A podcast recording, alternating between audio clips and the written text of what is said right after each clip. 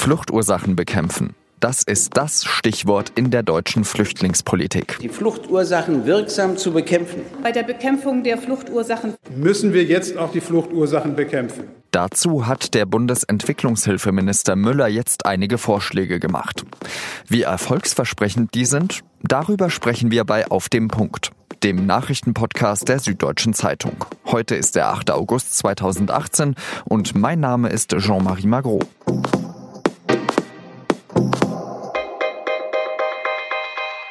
Bundesentwicklungshilfeminister Gerd Müller hat sich in einem Interview mit der Welt für ein neues Verhältnis zu Afrika eingesetzt. Afrika. Noch immer wird in der Politik unterschätzt, wie wichtig dieser Kontinent ist. Bis 2050 wird die Bevölkerung dort auf 2,5 Milliarden Menschen anwachsen. Das heißt, die Nahrungsmittelproduktion muss sich bis dahin verdoppeln. Es wird viel mehr Energie gebraucht. Müller will, dass sich deutsche Firmen mehr in Afrika engagieren, dass man zusammen mit Afrika ein Mobilitätskonzept entwickelt.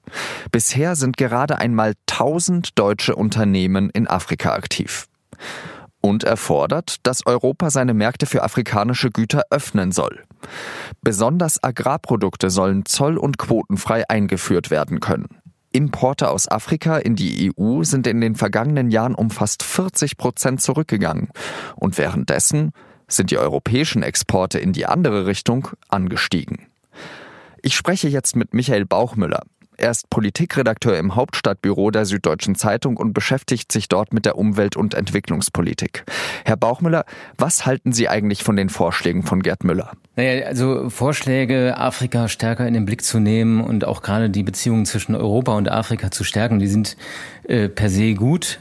Nur die Richtung, die Müller da einschlägt, ähm, die halte ich für die falsche. Wieso? Naja, Müller ähm, setzt ja sehr stark auf den Handel und ähm, er verlangt also jetzt, ähm, dass die EU sich noch stärker öffnen müsse für Produkte aus Afrika.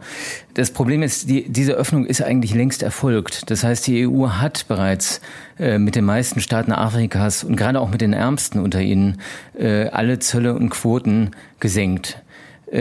Das Problem geht eher in die andere Richtung, denn die Europäer haben sich in vielen dieser Verhandlungen auch selber den freien Marktzugang zu Afrika erobert.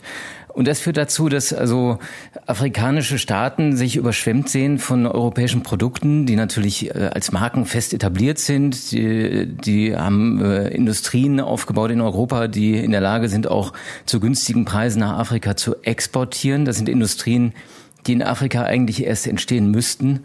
Es gibt auch in Afrika große Obstplantagen. Da wird Obst zollfrei äh, in die EU exportiert. In der EU wird dieses Obst dann weiterverarbeitet und kommt als Saft zurück nach Afrika.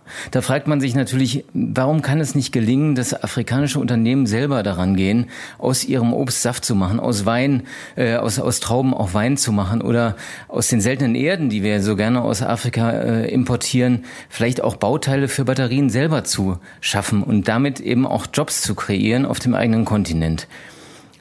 Solange das nicht gelingt, wird Afrika nicht auf die Beine kommen. Ist das nicht einfach die wirtschaftliche Logik, sage ich jetzt mal, dass die Europäer eben wettbewerbsfähiger sind äh, als die Afrikaner und sich dann eben das bessere Produkt durchsetzt? Äh, das ist eine wirtschaftliche Logik, die aber auf unterschiedlichen Ausgangsbedingungen basiert. Ähm, die Afrikaner haben oder viele afrikanische Staaten, wir können sie auch nicht alle über einen Kamm scheren. Südafrika hat andere Bedingungen als Benin. Äh, aber viele der afrikanischen Staaten haben eben diese Industrien nie aufbauen können weil sie äh, immer leichter importieren konnten und äh, zum Teil auch mit subventionierten Produkten überschwemmt wurden. Und diesen Nachteil, den müssen eigentlich die Europäer helfen, jetzt aufzuholen. Und wie können wir das machen? Na, zunächst mal geht es ja darum, dass überhaupt ein afrikanischer Markt entstehen kann für diese Produkte. Und das ähm, äh, würde zum Beispiel voraussetzen, dass die afrikanischen Staaten auch in der Lage sind, äh, Schutzzölle für bestimmte Branchen einzuführen und damit erstmal für eine vorübergehende Zeit äh, bestimmte Branchen vor diesen Importen, vor diesen billigen Importen aus Europa zu schützen. Das nächste Thema ist eine Freihandelszone innerhalb Afrikas. Da sind ja bereits äh, Gespräche angelaufen. Also der Wille ist da. Äh, denn nach wie vor haben die, sind die Zollschranken innerhalb afrikanischer Staaten oder zwischen afrikanischen Staaten viel höher als zum Beispiel zwischen Afrika und der EU. Und deswegen greift Müller da ein bisschen ins Leere, wenn er nur sagt, wir müssen den europäischen Markt öffnen. Das ist schon geschehen. Die andere Richtung, die ist jetzt das Problem. Aber haben wir da nicht eigentlich schon viel verpennt? Denn äh, China, die Türkei und Russland, die haben ja ein wesentlich höheres ähm, Aufkommen in Afrika selbst, als wir Europäer das haben. Ich würde sagen, da, ähm, die haben noch stärker ihre geostrategischen Interessen in Afrika definiert und versuchen den Kontinent vor allem auch auszubeuten. Das muss man so ähm, drastisch sagen. Also da geht es vor allem dann auch um Rohstoffe. Da ähm, werden Deals geschlossen, äh, Zugang zu Rohstoffminen gegen äh, Straßen oder andere Formen von Entwicklungshilfe die aber eigentlich nicht darauf abzielen, wirklich jetzt Afrika als Wirtschaftspartner zu entwickeln. Und ich glaube, insofern ist die europäische Afrikapolitik da schon etwas nachhaltiger als das, was ähm, viele andere Staaten betreiben in den letzten Jahren und Jahrzehnten. Das äh, Schreckensszenario, das dann ja auch immer an die Wand gemalt wird, ist, wenn dieser Kontinent keine Zukunft hat, dann kommen spätestens in ein paar Jahren oder Jahrzehnten noch viel mehr Flüchtlinge, als das äh, jetzt schon der Fall ist.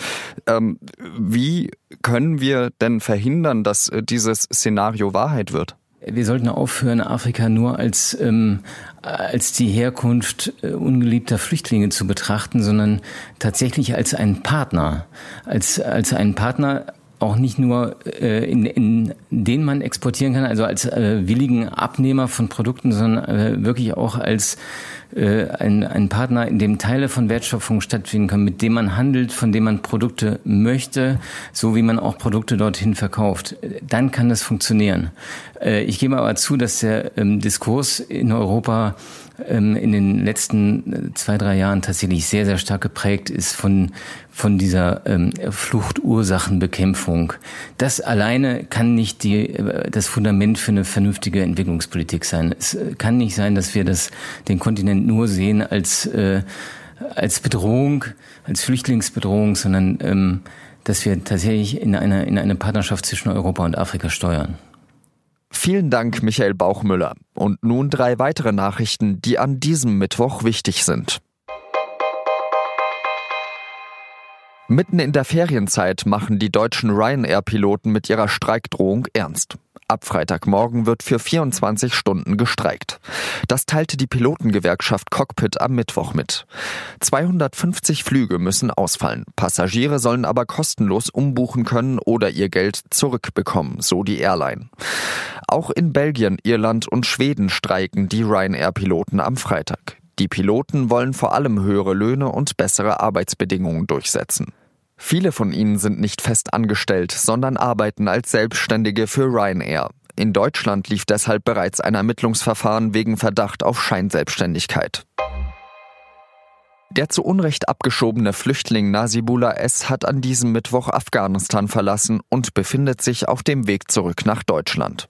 Nach Informationen von NDR, WDR und SZ bestieg der 20-jährige Afghane ein Flugzeug in Kabul und flog zunächst nach, Is und flog zunächst nach Islamabad. Dort wird ihm ein deutsches Visum ausgestellt. Danach fliegt er weiter nach Deutschland. Es war am 3. Juli zusammen mit 68 weiteren Personen nach Afghanistan abgeschoben worden, obwohl sein Asylverfahren in Deutschland noch nicht beendet war. Die Bundesregierung hat ein Abkommen zur Rückführung von Flüchtlingen nach Spanien abgeschlossen. Somit könnten bereits in Spanien registrierte Flüchtlinge binnen einer Frist von 48 Stunden in das Land zurückgeschickt werden. Das sagte eine Sprecherin des Bundesinnenministeriums in Berlin. Die Vereinbarung soll am Samstag in Kraft treten. Spanien ist das erste Land, mit dem ein solches Abkommen geschlossen wurde. Ähnliche Gespräche mit Griechenland und Italien laufen noch. Auch andere EU-Staaten sollen mittlerweile offen dafür sein, mit Deutschland eine entsprechende Vereinbarung zur Flüchtlingsrücknahme zu treffen.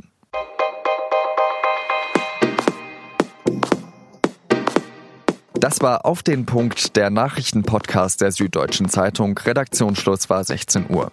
Und Sie stimmen mit Michael Bauchmüller überein oder haben Sie etwa eine ganz andere Meinung? Dann äußern Sie sie doch. Auf sz.de können Sie sich an unserer Leserdiskussion beteiligen, wie die afrikanische Wirtschaft gestärkt werden kann. Oder Sie schreiben uns einfach an podcast.sz.de. Die nächste Folge kommt dann am Donnerstag, wie gewohnt um 17 Uhr. Bis dahin wünsche ich Ihnen eine schöne Zeit und sage Adieu.